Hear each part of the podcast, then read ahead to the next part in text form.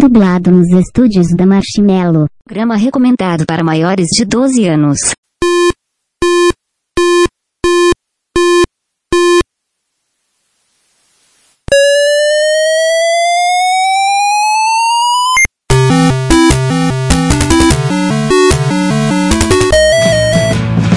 We bought it to help with your homework.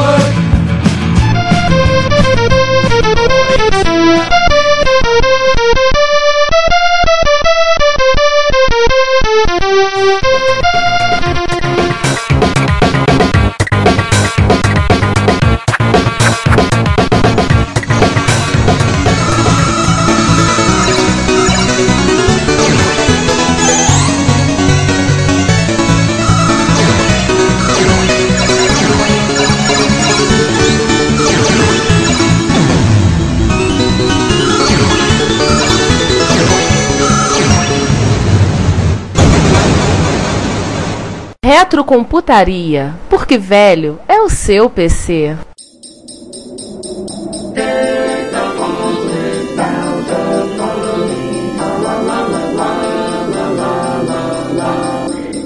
Todos, bem-vindos a mais um episódio do Retrocomputaria, o seu podcast de retrocomputação. Retrocomputaria, porque sempre dizemos há 31 episódios. Lugar de mulher é no CPD, lugar de homem é na cozinha. E que o velho é o seu PC. Bem-vindos ao episódio 31 do Retrocomputaria. Um episódio, por assim dizer, rosa. Por mais que eu saiba de algumas pessoas que têm cromossomo XX que não gostam de rosa. Mas tudo bem, que seja. E no qual comemoramos o Dia Internacional da Mulher. E aí, na nossa mesa, Dessa vez realmente uma mesa até chegar a ser retangular falando Giovanni Nunes. João Cláudio Fidelis e temos uma convidada hoje que é a Carolina, conhecida na internet como Lorak Mustaine. então, Lorac, bem-vinda. bem-vinda. Você- bagunça que a gente está fazendo aqui, você já sabe como é, já percebeu como é que a zona é, né? Ocorre. Você estará substituindo Sander.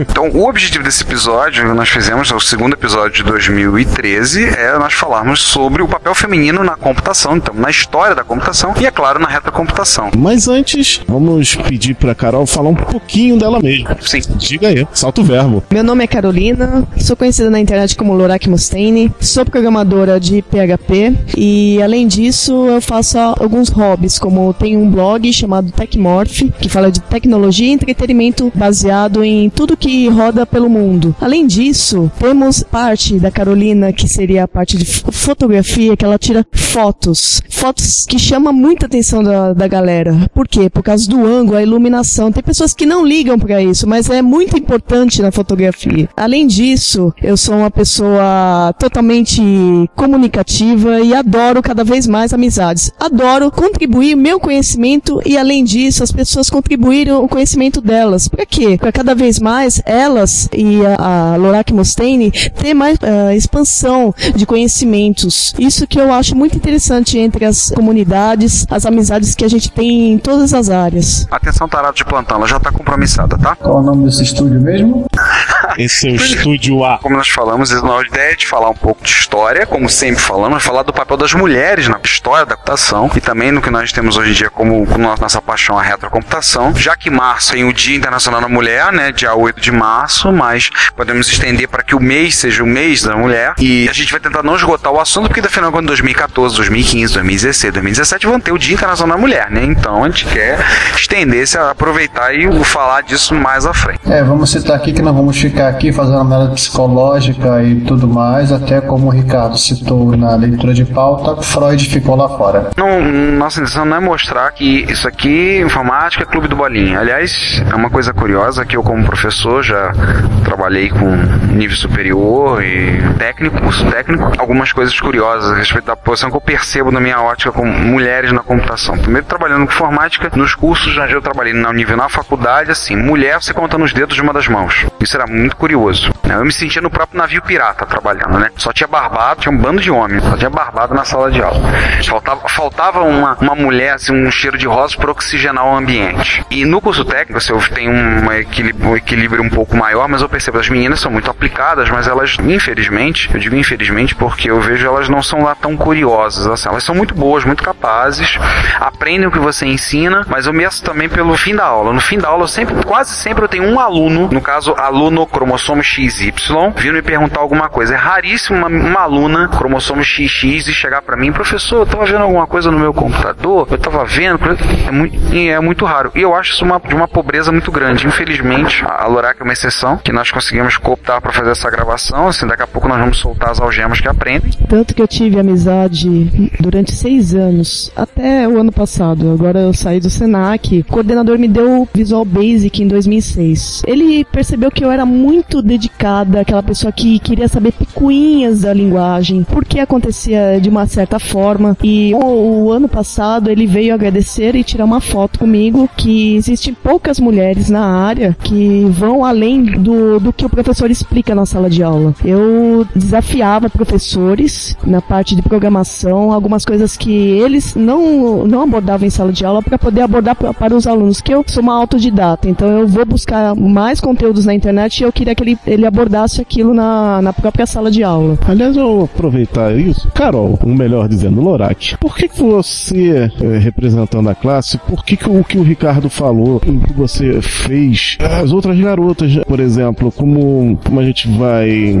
falar, tem-se uma certa reticência por parte delas. Por que, que você acha isso? Por que, que você acha que é um pouco de timidez? Você acha que elas não se sentem à vontade? Diz aí. Na verdade, elas não se sentem à vontade. Elas acham que o mundo é machista, principalmente no Brasil. Existe um machismo muito grande. É, existe no Brasil muito preconceito quando uma mulher entra no, no meio masculino da, da programação. Quando eu percebo, as pessoas acham que eu sou lésbica por esse motivo. Por eu estar gostando muito de programação, por eu gostar de coisas de videogame, por eu é, às vezes me investir de personagens, as pessoas acham eu esquisita, estranha. É um absurdo isso. Deveria ser totalmente liberal. Assim, você falou disso, me lembrou uma tirinha que eu acompanho já há muitos anos, né? Uma tirinha internet, user friend, que em um dado momento a história se passa dentro de um provedor de acesso à internet e em um momento chega uma administradora de rede, né? Miranda. E ela chega falando no currículo dela, fala assim, apresentada, apresentada pelo chefe, as reações dos homens. Um, assim, um, ela é malvada, é, é xível. O outro olhou, um, o cara do marketing pensando obscenidades e o sujeito do, do design olhando assustado, uma mulher aqui. Aí ela chega vem falando, falando, ah, eu tenho experiência tal, com Unix, assim, assado, não sei o que, não sei o que, trabalha assim. Aí o desenvolvedor, o Peter, né, que é o, o cérebro malvado da história, ele chega assim, tá bom, então deixa eu te apresentar. Isso aqui é o teclado, isso aqui é o mouse, isso aqui é o computador.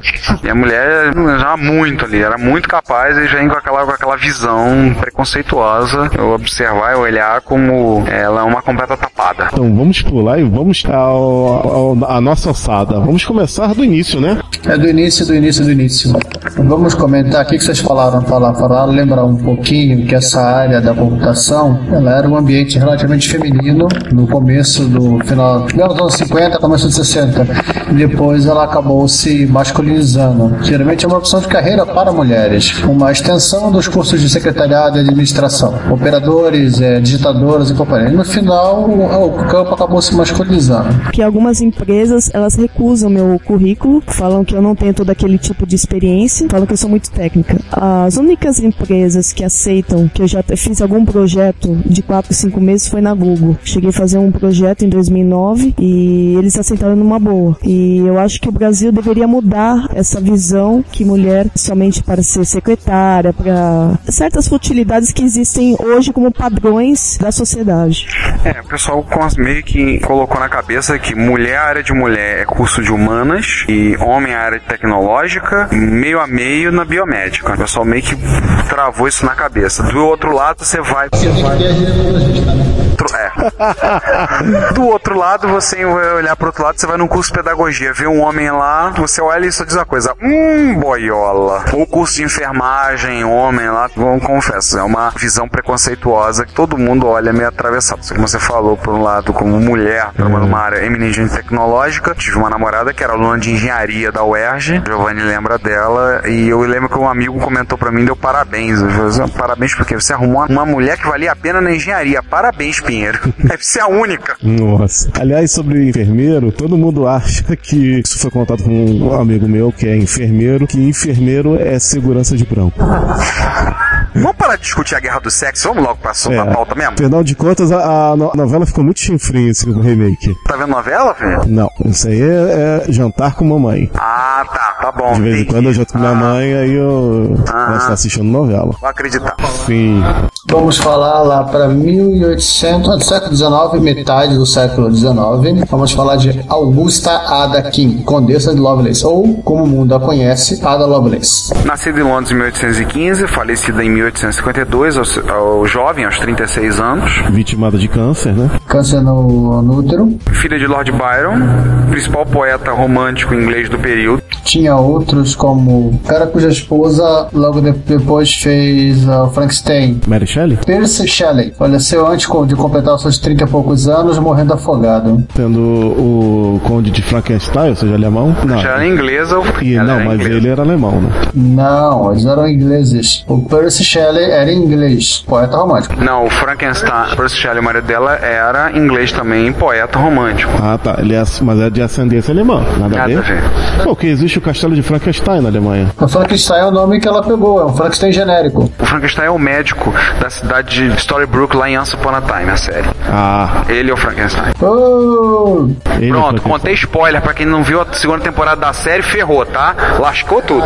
Tão ferrado. Já descobriram que era quem ele é, quem é o médico. Vamos lá, ela é amiga do Charles Babbage, Carlinho Babage, chefe da boca, um abraço, Guanabara. que desenvolveu a máquina analítica, e ela entendeu como aquela coisa funcionava. Ou melhor, acho que ela foi a única que entendeu, entender e compreender como aquela coisa funcionava. E desenvolveu um algoritmo para calcular a sequência de Bernoulli. Vale lembrar que assim, os- o Babage ele desenvolveu antes a máquina diferencial para o governo inglês para fazer para fazer cálculo de tabela de posição de estrelas, por caso para a Real Marinha Britânica poder se orientar. Que naquela época o Império Britânico estava passando aquele período que é o império pelo qual o Sol nunca se põe. E não tinha GPS. Então eles precisavam para orientação. A máquina diferencial. A máquina analítica, o projeto não foi concluído, porque o Babage torrou toda a fortuna dele em drogas, não, na máquina e não concluiu o projeto. E pelo visto o governo br- britânico não bancou, né? Não, não, não. O governo britânico tinha muita coisa para fazer. O governo britânico não resolveu os problemas sociais de Londres, vai, vai como investir na máquina do cara. E a máquina analítica de Babbage, ela sumiu aqui na nas brumas do tempo e foi meio redescoberto no ano de 1953. Foi quando o mundo descobriu que esse finalmente era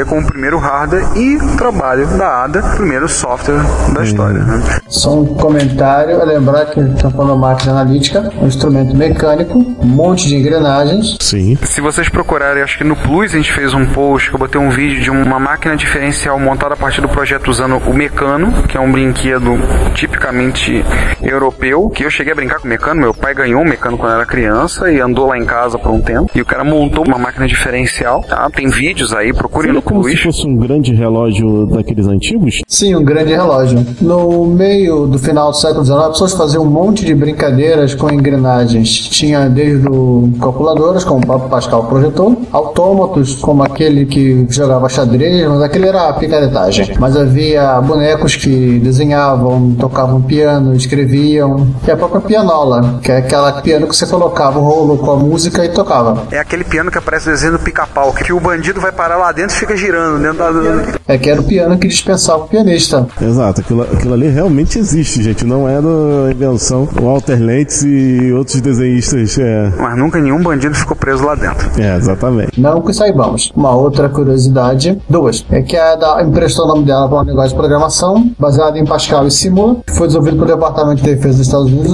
nos anos 70, chamado ADA, DA. Da- E a outra curiosidade é que ela participa como uma hacker no livro A Máquina Diferencial de William Gibson e Bruce Sterling, que é o livro que criou o movimento steampunk, que os autores também não curtem muito esse conceito do steampunk, eles acham estranho essa coisa de ficar botando válvula e relógios em objetos de hoje em dia. O pessoal não curte o vapor. Só uma coisa interessante sobre essa parte, que eh, duas coisinhas. Primeiro que o, no caso do steampunk, ele pega uma tecnologia, como posso dizer, daquela época, século XIX, e faz com que ela com coisas que só possíveis hoje em dia. Então muita coisa que se considera steampunk hoje em dia não é steampunk.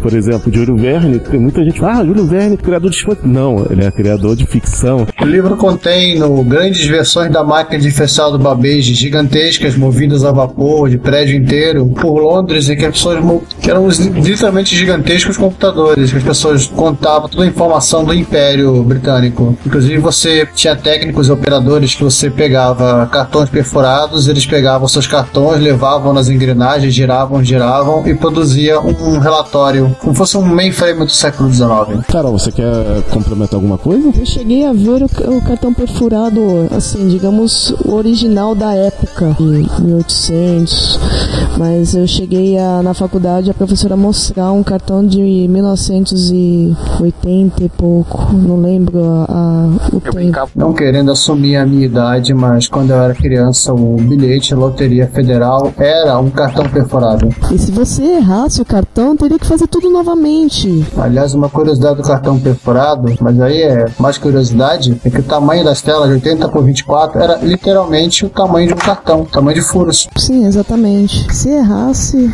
tchau, faça novamente. Sabe as palavras do meu pai quando ele dizia a questão do cartão perfurado? O hardware é aquela parte que você chuta, o software é aquela parte que você deixa cair no chão e embaralha tudo. No caso relacionado ao deck de cartões perfurados. Sim. Só uma coisa, vale uma propaganda. Sobre, se você tiver curiosidade sobre steampunk, recomendamos a audição do podcast Pode Especular, do Paulo Elache, que tem um episódio, eu não me lembro se é o 3 ou 4, que ele fala um bocado sobre steampunk.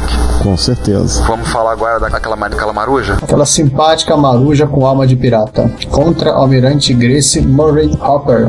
Ou Grace Hopper. Nascida em Nova York em 1906, falecida em 1992, aos 85 anos, Dona Grace Ela entra na Marinha Americana no final da Segunda Guerra Mundial como analista de sistemas. trabalhou na equipe de desenvolvimento do Univac 1 também. Entre outras coisas, ela desenvolveu a linguagem de programação Flowmatic, que serviu de base e inspiração para que em 1959 o consórcio, formado pela IBM, pela RCA e pela Silvânia, Que eram os três os grandes fabricantes de computadores da época. desenvolvessem uma linguagem chamada Common Business Oriented Language, também conhecidas como COBOL. Alguns chamam de CABOL, outros chamam daquela maldita linguagem que é horrível de se programar, é uma linguagem chata. Todo mundo quer matar, mas não tem jeito. Não matam o COBOL. Não, não matem, porque é usado até hoje. O sistema de folha de pagamento da estatal onde meu pai trabalhou foi desenvolvido nos anos 70. Meu pai participou do projeto. É o mesmo sistema até hoje. Aí a pessoa, ah, mas COBOL tá funcionando, vou mexer pra quê? É, eu tive COBOL na faculdade. A grande maioria, a, gra- a folha de pagamento do governo da- do estado da Califórnia foi desenvolvida em COBOL. Aí foi quando o Schwarzenegger demitiu os programadores e depois teve que redemitir novamente. Assim disse aquele famoso postulado: se não está quebrado, não conserte. A curiosidade do COBOL é que ela foi linguagem pela linguagem de programação a ser mais próxima da linguagem humana e menos do lado da máquina, do assembler. Você tinha antes a primeira linguagem de programação é o Fortran, né? É o Fortran, né? Como já ouvi, né? O famoso, Famoso. Fortran, né? Fórmula Translation. Mas o Fortran né, tinha diferença. O COBOL era uma linguagem voltada para aplicação comercial. Até hoje tem gente que trabalha com COBOL. Eu já vi projeto de linkar Visual Basic com COBOL. Um cara desenvolvia a parte de acesso ao banco, tudo, com COBOL que era extremamente rápido. Eu acho que ele não está aqui presente, vou citar o César, isso aqui não é um podcast sobre COBOL. Mas só um último comentário que eu descobri nas pesquisas. A última especificação do COBOL, que é o COBOL ISO de 2002, a última do COBOL, ela inclui suporte à orientação a objetos. Identification Division, Environment Division, Data Division, Procedure Division, deve ser o que? Object Division. Dona Grace depois se aposentou, teve que se aposentar na marra, né? Ela se aposentou naturalmente, como todo mundo se aposenta. Depois ela foi chamada, rechamada pela Marinha Americana, porque precisavam dela para um projeto. Até que em 1986, 39 anos e muito a contra vontade dela, a Marinha Americana a aposentou oficialmente. Ou seja, reformá-la. Porque antes ela só entrava no, no período de reserva.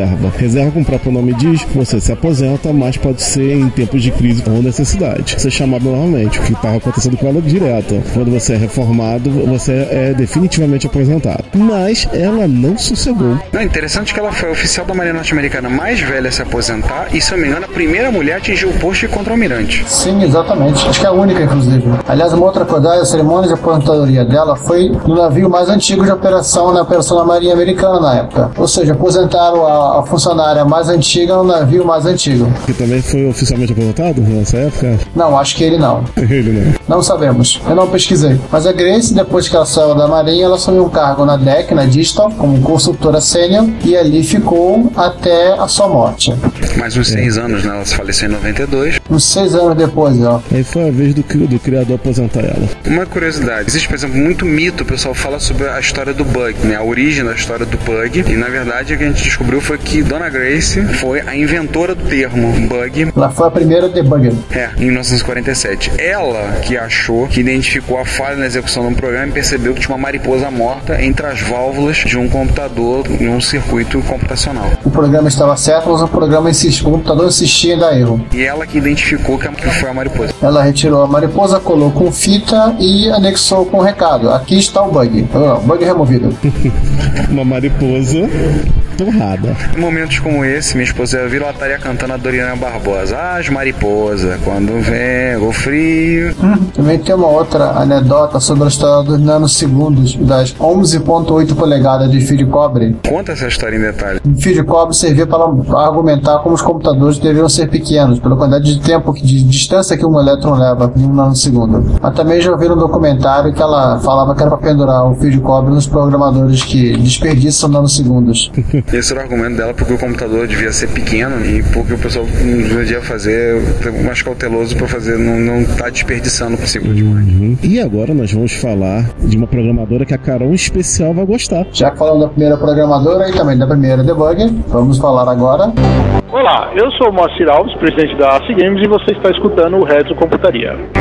Bom dia, boa tarde, boa noite, sejam bem-vindos a mais uma sessão de notícias do Retro Computaria. Nesse caso agora, episódio 31, episódio rosa, ou uma cor parecida. Aqui nesta mesa triangular agora, estou eu, Giovanni Nunes e... César Cardoso, bom dia, boa tarde, boa noite. Ricardo Pinheiro, olá a todos. Giovanni, diga. Vamos começar com aquela nossa sessão que ninguém mais aguenta, mas vamos continuar falando dela até o fim do ano? Sim, prometemos falar dela até o final de 2013, que é a 2013 das efemérides, com a efeméride curiosa agora, né, Ricardo? Pois é, né? 30 anos do Lotus 123. Pra quem não lembra, cursinho de informática dos anos 80, dá um curso de DOS, WordStar, DBase e Lotus 123. Principal planilha eletrônica de cálculos do DOS em cima. Não era a única, mas era a principal. Sim, sim. Agora, no início de 2013, o Lotus 123 comemorou seus 30 anos. Lembrar que a planilha foi desenvolvida pelo Mitch Kapor, que depois fundou a Lotus, e a Lotus posteriormente foi comprada pela IBM em meados dos anos 90. Tem toda uma história, sim, só por conta da filosofia da Lotus, que era completamente diferente do mercado, tudo. E uma curiosidade, ele era muito amigo dos desenvolvedores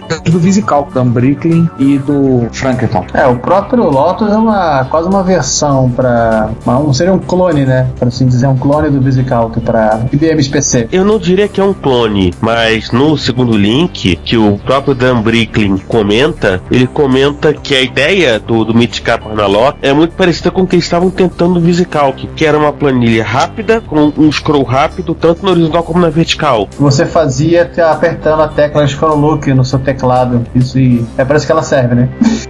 Nossa. E, e aí, no, dizer, no final das contas, até pôde aproveitar o, particularmente quando começou a aparecer o XT e depois o AT, ele pôde aproveitar a, o poder do, do chip muito melhor do, do, que a concorrência. Sim, inclusive o Lotus ele tinha uma, uma expansão de memória, né? Acho que era a LMS ou algo parecido, que foi desenvolvida eh, junto com a, com a Microsoft, tanto que era Lotus, Microsoft, o S não era alguma outra empresa, que era uma espécie de mega RAM para você botar no seu XT e poder botar ter planilhas maiores de 140K. É. Hum, curioso para quem não sabe, Lotus 1, 2, 3 eles diziam que a operação da planilha era tão fácil quanto contar até 3. Exatamente, quanto contar até 3. É, inclusive no, nos seus últimos anos ainda em DOS ele chegou a ter um módulo chamado WYSIWYG, que levava o DOS não para interface gráfica, mas para o modo gráfico, deixava ele como uma planilha de, de interface gráfica em geral, com fonte multipassada, uso de mouse e todo o resto. Sim. Aliás, assim, só título de curiosidade, cheguei a conhecer um sujeito no setor de contabilidade que, sem usuário, não era programador, analista, louco, que nem que nós, que simplesmente fez um, um sisteminha em Lotus 123 com o WYSIWYG que fazia conciliação bancária. Puxa.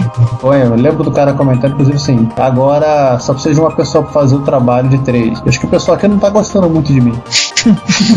Ora, não diga. Por que será? que será? Enfim, é uma história que é muito interessante. Eu acho que todo mundo aí que trabalhou nos anos 80 e 90 tem alguma história né, do poder da planilha eletrônica, o poder que a planilha eletrônica teve nos negócios da empresa onde trabalhava. É na própria evolução do- da forma de, de você usar o computador para controlar a entrada e saída, ou qualquer coisa aqui relacionada relacionado a números, né? É. Com certeza. Mas enfim, né? Vamos tocar pra frente. Vamos. Como tem homebrew pra tudo nesse mundo, E mais um pouco? um homebrew de um Cray 1A. O... Na verdade, um mini Cray, né? É, porque ele, tem, ele escala 1 para 10, né? Aham. Mas compatível de binário e exatamente como o Cray 1, ele tem mesma frequência de operação. Interessante o projeto. Como diz o autor aqui, né, na minha série de necromancia computacional, o cara apelou, foi pro manual de referência do hardware do Cray 1 e foi montar a máquina. Aliás, tem um diagrama bem interessante, como é o diagrama de módulos e blocos. O diagrama de blocos, né? Por assim dizer, do É. Cray. De um Cray do final dos anos 70, começo dos anos 80, nem sei. Isso, 80 MHz, 32 MB de memória, 64 bits. 12 unidades de execução em pipeline, 12, 12 unidades, podia fazer três operações de ponto flutuante por ciclo, uma máquina daquele período impressionante. É, ali o curioso é que ele parece que ele não dividia não multiplicava, um troço assim, pra poder manter a, a velocidade de cálculo.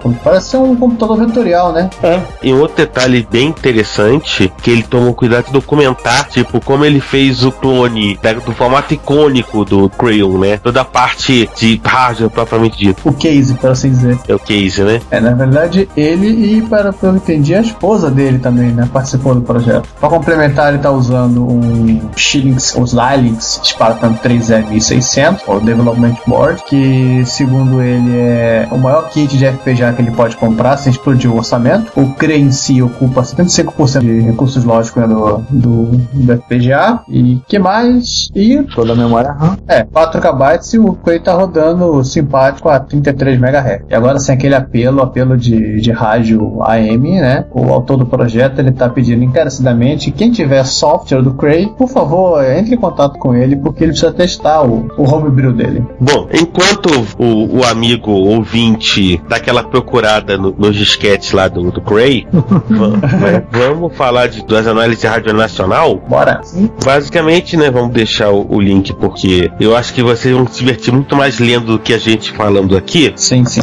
Um, Mauro Xavier analisando um Dismac D8100, que é um Pra Apple II, nacional, Apple II Plus nacional, É um simpático clone D, como quase todos os clones de Apple II Plus. com direito à plantação de 74LS e tudo. Sim, 73 chips que compõem um, um Apple II Plus. Eu sei porque eu desmontei o testei os integrados de um Unitron AP2 para descobrir qual era o componente com defeito. E outro, que é o nosso amigo Daniel Campos, É o Campos com o seu Dynacon que na sua sede insaciável de ter todos os TRS Color possíveis e imaginários feitos no Brasil. no Brasil, conseguiu um Dynacon MX1600. Computador que a gente até achava que não existia. É, tem essa história, né, de que não existia. Sim, era, era lenda, era lenda, assim como o MSI da Dynacon, o TRS Color da Dynacon eram máquinas que não chegaram a existir. E, sim, já tinha aparecido um no Mercado Livre, parece que o Daniel acabou achando um, um outro e comprou. Tinha alguns probleminhas, ele deu uma mexida, botou pra funcionar, agora o bichinho tá funcionando, isso é importante. O Daniel comentou que ele teve um bocado de trabalho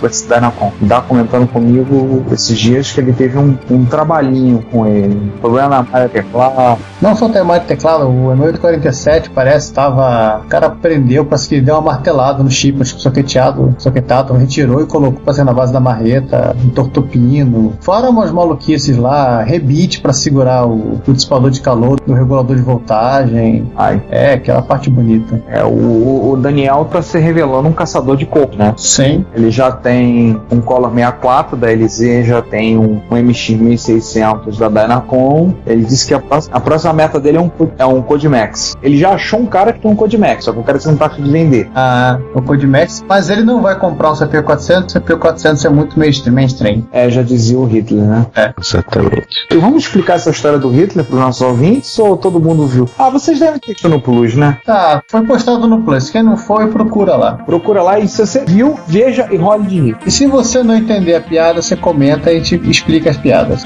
Na verdade, a gente bota o link da piada, inclusive. De todas as piadas, né? Exatamente. Se você já viu, veja de novo que você vai rolar de rir. Se você não viu, veja que você vai rolar de rir pela primeira vez. E como diria o Silvio Santos, eu não vi, mas minha esposa viu. Exatamente. e já que a gente tá falando coisas assim, Máquina bizarra? máquina bizarra, vamos comentar da coisa mais bizarra que eu vi em muito tempo, que é o SBC 6120. É, falamos do SBT, agora do SBC. SBC 6120. E aí o amigo me pergunta, pergunta pro Ricardo, Watch the Bodega is Dead. o SBC 6120 é um single board computer, com tudo que se espera de um single board computer, Aham. Só que, só que, a CPU é uma Harris HD 6120, que é um PDP-8 on a chip. É um deck on a chip. Meu Deus. O que significa que ele pode rodar, por exemplo, todo o software em tape da DEC. Olha só arrumar o tape. É, por exemplo, se você tiver um tape de focal 69, roda. Sim, sim, sim. Se bem que esse ele já botou uma interface em disco IDE, né? Então ele já pode botar um, um HDzinho ali, já fica mais fácil pra ler os dados, eu É, creio eu. basicamente você quer botar tipo, sei lá, o S8V3D, o S8V3E, é assim. É, ele é esse negócio do, do- dos PDP e companhia. Não, não PDP, mas, mas mais precisamente dos VAX, que também foram deixados órfãos quando a, HP comeu a DEC. Não. Tem empresas que vendem caixinhas fechadas, por assim dizer, que são basicamente do mesmo tamanho de um, de um servidor de hack, mas que são na realidade são uma espécie de VAX que inclusive é compatível com algumas placas e com as leituras de fita e tudo mais. Hum. É, ainda tem gente rodando VAC por aí, rodando VMS, né? É, tem a aplicação rodando, o cara não vai jogar fora. Ah, vai trocar. E aí, certamente, Para as pessoas se, interessar, se interessarem em ter seu próprio PDP-8 em casa, né, para colocar na parede, de tempos em tempos, a Spare Time, Gizmos faz novos bets tal. Inclusive, há pouquíssimo tempo atrás, eles completaram um Kickstarter com uma fornada de 30 placas SBC 6120. As 30 foram e cada um pagou seus simpáticos 599 dólares. para ter o seu PDP-8 de parede, literalmente, né? Eu tenho uma foto no, Kickstarter. no, no Kickstarter que mostra realmente um computador de parede. Que você vê que ele é fininho. E tem uma outra foto dele em pé, você ver que ele é fininho. E como ele fala na legenda da foto aqui, né, Assembly de Unity, você adiciona a moldura. Agora, para quem estiver interessado, é torcer para que apareça mais uma fornada de Harris HD 6120 para que o Spare Time Gizmos possa fazer mais SBC 6120. E você possa pendurar o computador na parede. Exatamente. Agora, vamos falar de coisas mais mundanas. Bora. Para os interessados em sistema operacional, o Justin Fletcher foi o arquiteto-chefe né, do RISC OS 4 e do RISC OS 6. Ele escreveu uma. Está escrevendo Uma série de artigos, né? uma série de artigos sobre todo o, o desenho por trás dos dois sistemas, tanto do RISC S4 como do RISC S6, que é Oi. bem bacana. Interessante. né? Aí tá falando, eu tô vendo aqui algumas coisas aí que, fizeram, que ele explicou. A abstração da parte gráfica em um kernel dos anos 80, projeto dos anos 80. Conversão de imagens on the fly, programas de teste, debugging, executando aplicações, um monte de coisa. É, vale lembrar que ninguém pensava muito em abstração de parte de vídeo, porque você não imaginava que alguém ia rodar aquilo que estava fazendo em algum outro lugar, né? Né? Por mais que o próprio GNCPM já tivesse um ensaio disso, isso que é interessante. Interessante isso, hein? Pra pessoal pra quem tá estudando sistemas operacionais, quem tiver curiosidade, muito interessante. É, quem quiser entender como é que funciona a arquitetura do sistema operacional, quiser ter outros exemplos, né? até porque o tem uma- um monousuário e tudo mais, você você fica pegando toda aquela parte teórica, né, de segmentação de memória, separação de processo, tudo mais, se quiser uma coisa mais pé no chão, mais, por assim dizer, mais mão na massa, né, ó, funciona assim, desse jeito, ponto final, vale a pena a leitura. Aí quem sabe você pode comprar um Raspberry Pi e resolver rodar o RISC-OS em casa na sua televisão. Que é bem bacana, diga-se de passagem. Sim, eu rodei, é muito legal. Afinal das contas, você, tá- você já fez isso também, né, César? Claro, eu fiz inclusive numa Retro Rio. Pois é. E no momento Jabá, eu não só usei o, o Raspberry Pi para botar com RISC-OS, como para abrir o NetSurf e abrir o site da Retrocomputaria Plus. Ah, é bacana. É, tem que ser, ter momento Jabá, né? Claro, sempre, isso é importante. Você Aliás, registrar vamos... isso e acessar o, aquele site do, do pessoal do Hackaday, né? Ah, mas acho que eles devem ter os montes lá. É. Enfim, vamos falar de. Ah, já falamos de Hackaday, né? Não é hora do Hackaday ainda não, vamos chegar lá. Ah, já tocamos no assunto, né? Mas enfim, né, já que tocamos no Hackaday, falar, né? Tudo bem, não envolve computador. Aliás, não envolve microcontrolador. Mas enfim, se você estiver precisando aprender como funciona os registradores de shift e não tiver um microcontrolador na mão, tá aí a dica. Pode fazer o seu próprio esqueminha com alguns resistores, um capacitores, e umas LEDs também. E uma protoboard, é claro. Claro. O protoboard é sua amiga. É fundamental. Vamos falar de outra coisa legal? Vamos. Doom pra VIC 20. Uau, eu vi esse vídeo. Se você achava que não seria possível Doom pra Commodore 64, que tal pra VIC 20? Véi, eu vi esse vídeo. Depois que eu vi isso, eu falei: o pessoal pode fazer Doom pra qualquer plataforma. Menos pra Amiga 1200. Deixa de ser malvado. Não, isso é uma história que falam que o, que o, o golpe de misericórdia pro Amiga foi o, foi o Doom. Que era, um, era, uma, era uma coisa que o rádio da Amiga não tinha sido projetado pra fazer. Ó, gente, só um detalhe, só pra lembrar aqui que essa, essa versão do Doom ocupa toda a, toda a totalidade inteira dos 5 KB de memória RAM que o VIC-20 tem. E você reclamando aí dos seus 8 GB. Você só tem 8 GB de RAM. Você vamos falar de coisa boa? Bora. Já que a gente ainda tá voltando mesmo, então definitivamente foca pros fracos. né? Os vencedores da Retro Challenge, Winter Warm Up 2013. Muita coisa bacana. O que, que rolou de interessante esse ano? Vamos lá, a foi uma simpática cópia da Byte Magazine. Para os, para os Chico Brothers. Sim. Há um livro, O Terrible Nerd, do Kevin Savage. Foi pro Worst Console. e um Z88 pro Twilo. O Twilo ganhou um Z88, um computador de, de mochila. Mas ele fez um single board computer com 6502. E ganhou uma máquina Z80? Fazer o seu próprio single board computer com 6502 é uma coisa, mas botando em ordem, organizando cassete para armazenar é outra coisa. Ah, sim. Deixa eu ver o que mais os outros fizeram. O Terrible Nerd, o cara fez o World Console. O amigo do João, o Linville, que fez um joguinho de Simon e. Amigo do Juan. Amigo do Juan, né? Até só a tradução que atrapalhou aqui, foi a dublagem.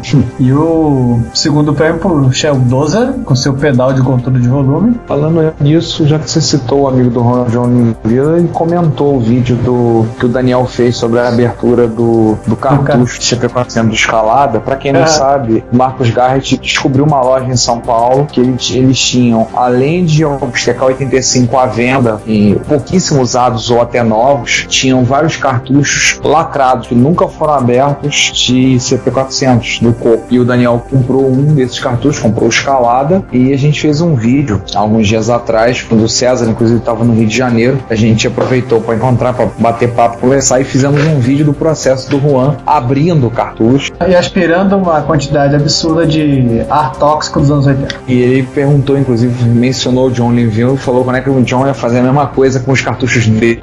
Afinal das contas, já lembre-se da máxima do Toy Story, né? Brinquedos foram feitos para serem usados, para serem brincados. Entendeu, Santo? Teve liberação de, de código-fonte, já que falamos de abertura de caixinha de cartuchos que estavam lacrados, liberação de código-fonte também devia estar um tanto quanto lacrado em algum lugar, né? E a vítima da, da história foi o Adobe Photoshop 1.0. Ou melhor, 1.0.1. É porque homens eram homens e retocavam fotos coloridas em monitores preto e branco. Escolha para os fracos. Uau! Photoshop hoje em dia custa uma pequena fortuna, tá na versão CS1000, né? Vai estar CS1000, sei lá. Já eu olhei, tá na CS6. Os irmãos que desenvolveram, lançaram ele no início dos anos 90, os irmãos Knoll, eles abriram o código-fonte, né? Que legal. É um código-fonte para 68 mil, né? Em Pascal. Em Pascal, Ricardo? Dá pra fazer para MSX. Opa! Pegar esse código pra dar uma olhada, precisamos olhar. Né, com algumas coisas em Assembler, né, para acelerar. É, para acelerar, porque tem que acessar, mas no caso aqui, como é Macintosh, deve acessar direto a, a, a ROM do Macintosh para botar botão, desenhar janela, usar assim. É. Eu acho que a aceleração deve ser no fato, assim, para quem não, não, não sabe, faz ideia, vou lembrar para vocês o seguinte: o, o Photoshop ele rodava, em, eu, quando eu brinquei, eu não tava brincando, ele rodava em Macintoshes que não tinham cores, então você realmente retocava uma foto em modo de, não é que não ter cores não ter cores, ele tem ter tom de cinza, ele não tinha cor mesmo, é preto e branco. Então você tinha que usar a sua imaginação para fazer as cores. O próprio Pac-Man no encontro do Vídeo Magia, até que o Ricardo tava lá, que foi no dia da, da Campus o Pac-Man tava comentando que ele digitalizava no, no Apple II GS as fotos e o pessoal editava no Macintosh e no- nos quatro canais separados, no canal R, no canal G e no canal B. Literalmente um exercício de, de imaginação para retocar fotos. Enfim, e, e vale o interesse histórico e vale para quem tiver interessado em. Ver como se programava em Pascal no final dos anos 80. Interessante a, a- a comparação que o, uma das pessoas que abriu o código-fonte falando. É, abrir os arquivos que constituem o código-fonte do Photoshop 1.0 me faz me sentir um pouco como Howard Carter quando primeiro entrou na tumba do rei Tutankhamon. Que maravilhas me aguardam. quais maravilhas me aguardam? Ele disse que o código muito bem escrito, bem estruturado, muito bem feito, interface separada, código separado e as abstrações, as decisões de design foram feitas para poder ah, contornar e dar direito a essas abstrações. Está falando muito bem do trabalho. Alguns comentários, mais os comentários em cima do assembly que foi usado dentro. Então, tome inline, abre uma inline e vai embora. Vai embora com a assembly 108 mil. É só lembrar você que eu já baixei. Tá, tudo bem, tá bom. Tá bom. Já, já tá, tá? Aproximadamente 128 mil linhas de código. Hum. 179 É não comentado, mas bem estruturado. E já que a gente tá falando de Assembler? Vamos falar do OS9. Sim, o S9 parece que mudou de dono. O S9 está, com, está de novo dono. Parece que a empresa, a Hatz, a Hatz, ela foi. Eu sei não é que ela foi vendida ou foi comprada, parece que foi feita uma fusão e surgiu uma espécie de nova Hatz. Microsif, no caso. Microware, né? Isso, Microware. Eles juntaram a distribuidora do, do S9 FreeStation, que é japonesa, a Microsys Electronics, que é alemã, e a RTSI LLC, norte-americana, e re recriaram a Microware, né? Uma nova empresa, Microware LP, e que está a tocar a partir de, de agora, a partir de desde então, o desenvolvimento do S9. Né? O S9 não é um sistema operacional específico dos cocos, ele roda uma cacetada de outras plataformas, 8000, Intel, PowerPC, ARM, MIPS e SH4. São seis, 68000 Intel, PowerPC, ARM, MIPS e SH4. Tá vendo? Dá para você rodar no seu Dreamcast. Sim, pois é. E parece que a parte chata é que isso envolve o projeto NitroOS, né? NitroOS 9, que é um projeto, parece que open source, parece que o próprio código do S9 para 108.6809 ele se perdeu com, em algum momento do universo e parece que eles querem ressuscitar esse código por algum motivo, grana talvez, tirando a palavra nitro, né, voltar a ser o S-9 S96809 e querem tocar um pouco isso aí, a própria existência do projeto NitroOS está meio que comprometida. Enfim, vamos acompanhar. Vamos acompanhar a, o andamento da história. Estamos de olho. Tem coisa para os nossos amigos de Atari 2-bits? O Ultimon. Não, o Ultimon não é um Pokémon. Tem nome, mas não é. Né? É, o autor do Ultimon, que é um sistema, na verdade é uma ROM para os Atari 8-bits, resolveu liberar uma versão da Ultimon com uma manual em PDF. Ele constou com copyright, mas ele liberou para o uso totalmente de graça. Ele é um monitor barra debugger para quem quiser trabalhar com seu Atari 8-bit, né, o 1200, 600, 800XL, 8XLE, eu explico depois aqui que diabos é isso, o 65XE e o 130XE. Para quem não sabe, o 800XLE, ele é um computador que ao mesmo tempo é um Atari que ao mesmo tempo existiu e não existiu. Ele é uma espécie de elo perdido do final da vida da Atari Computer. Qual? Existiu e não existiu? 800XLE. O 800XE? Não, XLE. XLE. É. Ah, é aquele protótipo que tinha uma, o gabinete atrás, tinha uma parte estendida? Não, não. Externamente ele é como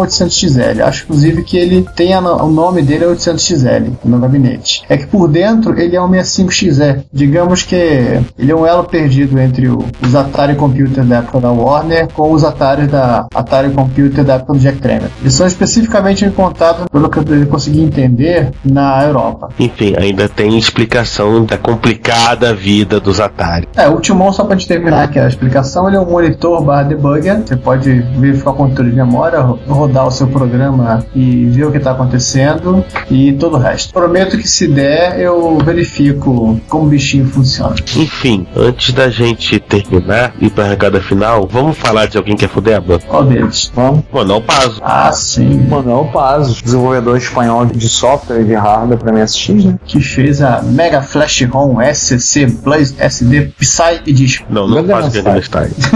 Já tem a, a, Mega Flash ROM SCC Plus. Essa Mega Flash ROM é baseada no projeto original, né? É. Só que usa um chip SCC+, e eles acoplaram no leitor de cartão. Ele usa um SCC mesmo ou ele usa aquele FPGA igual vinha no cartucho do Gunis, que emula o SCC? Boa pergunta. Bom, se alguém tiver um cartucho desses, por favor, responda a dúvida do Giovanni. Conte para nós, o povo quer saber. E o que eu acho mais bacana, além de tudo, é que ele propõe um preço de 99 euros para o modelo com uma entrada de SD ou de micro SD uhum. e 119 euros para o modelo com duas entradas.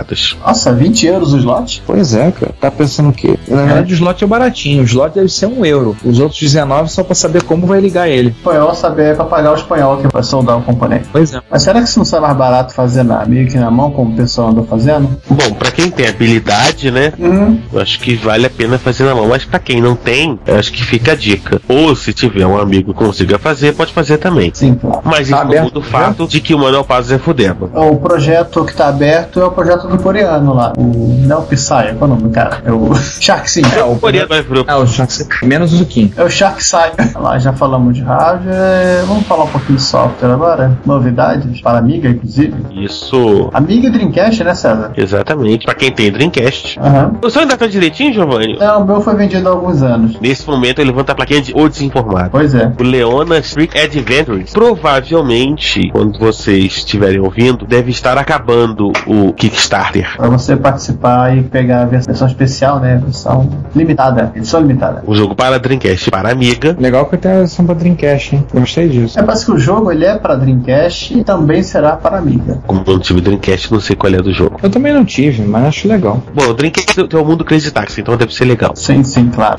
Enfim, podia falar de Crazy Taxi, né? Mas não, esse não é um podcast sobre games. Ainda não. Pra quem quiser participar, você pode dar 9 libras para ser apenas um patrocinador. Você vai ganhar um pôster simpático de 11 por 17 polegadas, mais frete. A parte divertida é quando você passa a contribuir com 15 libras, você passa para poder baixar a versão para Amiga OS 4, Aros ou Morphos do Leonas. Se você contribuir com 20 libras, você recebe o pôster maior, né, de 62 por 47 centímetros. Aí, 25 libras você ganha aquela coisa bonita que é a caixinha do jogo, um CD e tudo mais. Peraí que eu não tô achando aqui a versão para Dreamcast. Ah, tá aqui embaixo, 50 libras. Você recebe a versão para Dreamcast.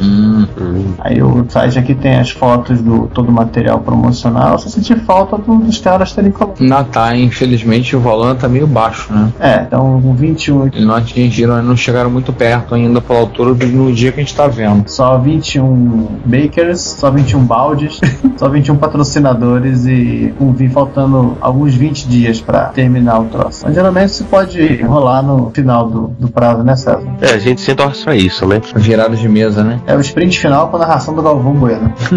E vamos terminar com bizarrice? Ah, bizarrice não, tá vendo o padrão essa maluquice. Não sei, eu acho que talvez um dia a gente devia fazer. Não é uma promessa, não. Viajando a maionese, um podcast sobre, sobre isso. Que realmente o pessoal, assim, perdendo a noção na hora dos preços em leilão de uma maneira assim que não tem sentido o que aconteceu. É pessoal, o podcast espanhol, o Retro Entre Amigos, também eles discutem direto isso. Assim, dis- discutem direto porque todos os outros que eu vi, os caras falaram, trataram desse assunto, que é o- a bolha do. Eles chamam de retro bolha. Porque, enfim, 7.625 dólares por um protótipo. O Commodore 65 não funcional, quebrado, faltando peça. Esse modelo foi vendido? Tá, É. tá nesse estado? Sim, e o agravante, isso aqui é cabrito, isso é cabritagem pura. Como é que você viu que é cabrito? É que é o seguinte, quando a Commodore faliu, isso era uma máquina de protótipo. O pessoal fez a xepa na Commodore. Nenhum funcionário levou um Commodore 65 pra casa. É, A Commodore não deu, ela toma, leva pra sua casa, fica pra você. É tipo aqueles protótipos da Apple que vira e mexe, o ex-engenheiro da Apple acha sem querer no depósito do sótão dele. Tem um rant no, no link do Commodore Awesome justamente sobre isso. Não sei, eu acho que, enfim, é aquela coisa, o cara coloca o Rare, né? Veio então raro. Holy Grail Ultra Rare, nunca antes usado, usado apenas durante 5 horas em toda a sua vida. aquela coisa toda, e espera que, que a falta de noção tomou conta de determinados círculos faça parte dele. Aham. Não tem sentido esse preço, Até porque a máquina não tá funcionando. né? né? Cara, eu acho que essa máquina aqui é um lote que chegou a rolar ano passado, ano retrasado, faltavam peças mesmo na- no equipamento. Olha, acho que é o mesmo cara. O cara comprou e veio revendeu pra um otário. Tá faltando chip, sim, tá faltando simplesmente os, os customizados, a parte mais importante aqui do equipamento. Tá faltando o integradão principal da máquina. Isso é uma máquina completamente inútil. A não ser que você tenha esse integrado aqui, né? Eu não sei, não sei, eu acho realmente que, sabe, tipo, 7 mil por um, mesmo sabendo. Bem, que a gente fala de tempos em tempos, protótipos de Apple 1, protótipos tal, conseguem aí 10, 100 mil dólares. Não sei, eu continuo achando que não faz sentido. Especialmente um protótipo que, no estado que foi vendido, não serve pra nada. Sim, é só pro cara ter. A não ser que o cara tenha uma outra máquina dessa e vai juntar as pecinhas e fazer um- uma só. Enfim, é uma discussão que eu acho que é longa e a gente vai talvez um dia sentar e, e discutir, até pessoal coleciona mesmo tal, sobre esse assunto, porque a coisa eu acho que tá num ponto aí do descontrole. É, isso aí tá, tá louco. Ah, Você pode- pegar, inclusive, o. Se eu fuçar agora na, no eBay, procurar por Apple, você vai encontrar coisas de Apple, inclusive com o sufixo ou com o prefixo Steve Jobs, Steve Jobs memorável. Até projetos que o Steve Jobs, que o Steve Jobs não trabalhava na Apple, ganharam o Steve Jobs no nome. Isso está inflacionando muito os Apple II. O interessante é que os Mac simplão continuam baratos. Os Apple II estão ficando muito mais caros nos últimos anos. Quer dizer, no último ano, por assim dizer. Mas é outra história, não vamos comentar sobre isso agora. Sim, claro. Gente, acabou, né? Sim, terminou. Por que que pareça. Uma longa lista de coisas. E a gente se vê daqui a. Duas semanas? Não, daqui a outros 15 dias. Exatamente. Fui. Até mais aí, gente. E Ricardo, não se esqueça de se despedir. Fui. Se você quer enviar um comentário, crítica construtiva, elogio ou colaborar com as erratas deste episódio, não hesite, faça. Você pode falar conosco através do Twitter, no usuário arroba retrocomputaria, pelo e-mail retrocomputaria.gmail.com ou colocando comentários no post desse episódio em www.retrocomputaria.com.br. Lembre-se sempre do que dizemos. Seu comentário é o nosso salário. Muito obrigado e nos vemos no próximo podcast.